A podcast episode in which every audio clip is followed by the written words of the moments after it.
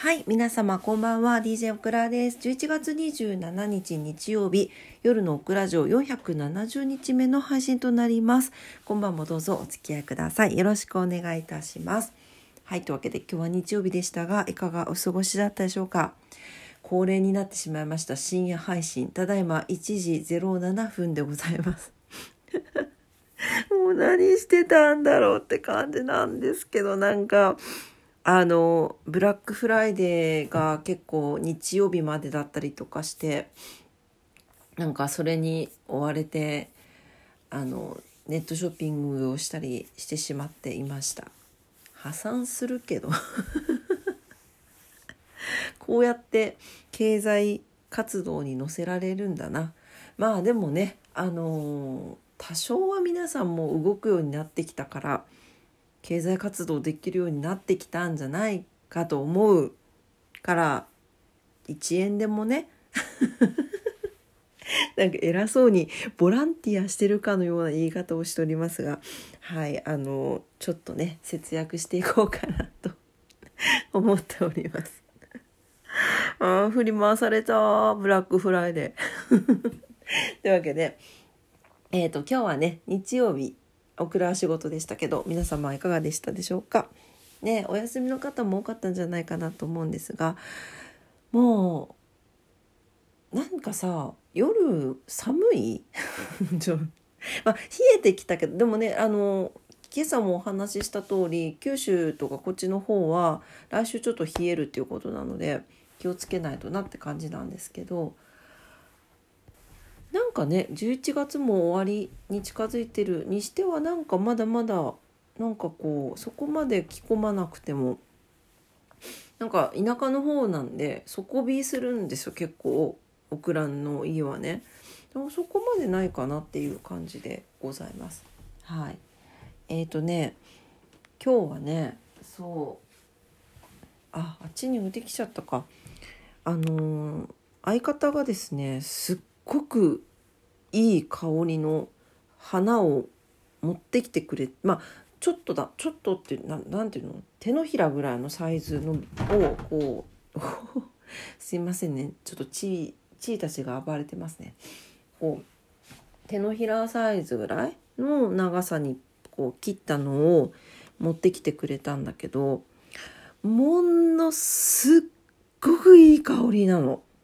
でその植物何かって言いますとですねえっ、とイエライシャンっていうあのお花らしくってあのお家に咲いてるらしいんですね。で前も行ったとそれ外だから前その行った時に夜になると香りがするんだと言って嗅がせてもらってその時も確かにいい香りだったんですけど多分その外なのでふわっとした香りだったんですけど今回はその持ってきてくれてて部屋とかこう密封された車の中とか置いておくとものすごく香りが濃くてめちゃくちゃいい香りするんですよ。で初めて知ってイエライシャンって夜に来る香りって書くんですって中国名なんですね。で、えー、トンキンカズラって言ったりもするそうです。ね素敵な花だなと思ってでもなんか花っていうかうんと強竹糖化っていう風になってます。何かちょっとよくわかんないけどまあえっ、とトンキンジャスミンって言ってた確かにちょっとなんか金木犀とジャスミンをなんか混ぜてもっと濃厚にしたみたいな香りでした。すっごいいい香り。もう今部屋中があのリビングに置いてきたんだけどリビングがすごいいい香りしてて。いやいいなと思った。本当に。で本当に夜だけ香るんですって。昼間は香らないんだって。すごくない？なんか植物ってすごいなって思いました。なんかなんかすごくない？なんかわかんない。あだから多分その日光とかさ光とかでこうこう香りを発するようになってる仕組みはちょっとわかんないんですけどそれかそのねなんかこう何？こうリズム時間のリズムで香ってるのかちょっとわからないんですが夜だけ匂いを放つってどれだけセクシーな花なんだろうと思いましてね。で調べてみたんですよ。そしたらテレサ・テンさんが「イエライシャン」っていう歌を歌ってるんですね。というわけでもしかしたらあのテレサ・テンさんを知ってる方はイエライシャンって聞いたことがあるっていう方もいらっしゃるかもしれませんけどね。ちょっと後でね曲は聴いてみようと思います。いやほんとちょっとね感動したの。あの何？あの金木犀の香りって今流行ってるじゃない？あの香り並みに流行るんじゃないかなと思ったオクラは。なんかこういうののフレグランスが欲しいなと思ったんですよ。そうすごいなんかねどこにいたら嗅げるんだろうね。嗅げるって。なんかいやもうぜひこのいい香りをね皆さんとシェアしたいところなんですけどね。あのぜひねなんかお近くであのはや生やしてる。育ててる。生やしてるっておかしい。育ててる方がねいらっしゃったらあのぜひあのかぐわしい香りをあの帰りい帰り ちょっとなんつうもうおかしくなってきちゃった。香ってみてほしいなと思います。すいません。ちょっとおかしくなってきちゃった。はい。というわけで今日はあとねそのイエライシャの話と今日久しぶりにそういえばこれ美味しかったよシリーズいきたいと思います。えロコちゃん暴れないでよもうすいませんねさっきから。めちゃくちゃ暴れててもういいいいいいよ。もうもう部屋の中ぐちゃぐちゃしないで。深夜に散らかされるパティーンですね。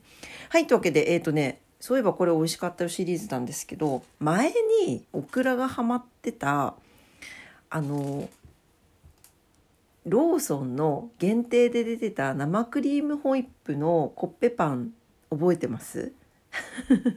覚えてますとか偉そうよねすいませんあの出てたんですよ。あれ、何ヶ月前ぐらいだったかな？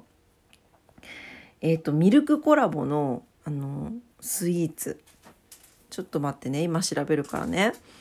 えっ、と、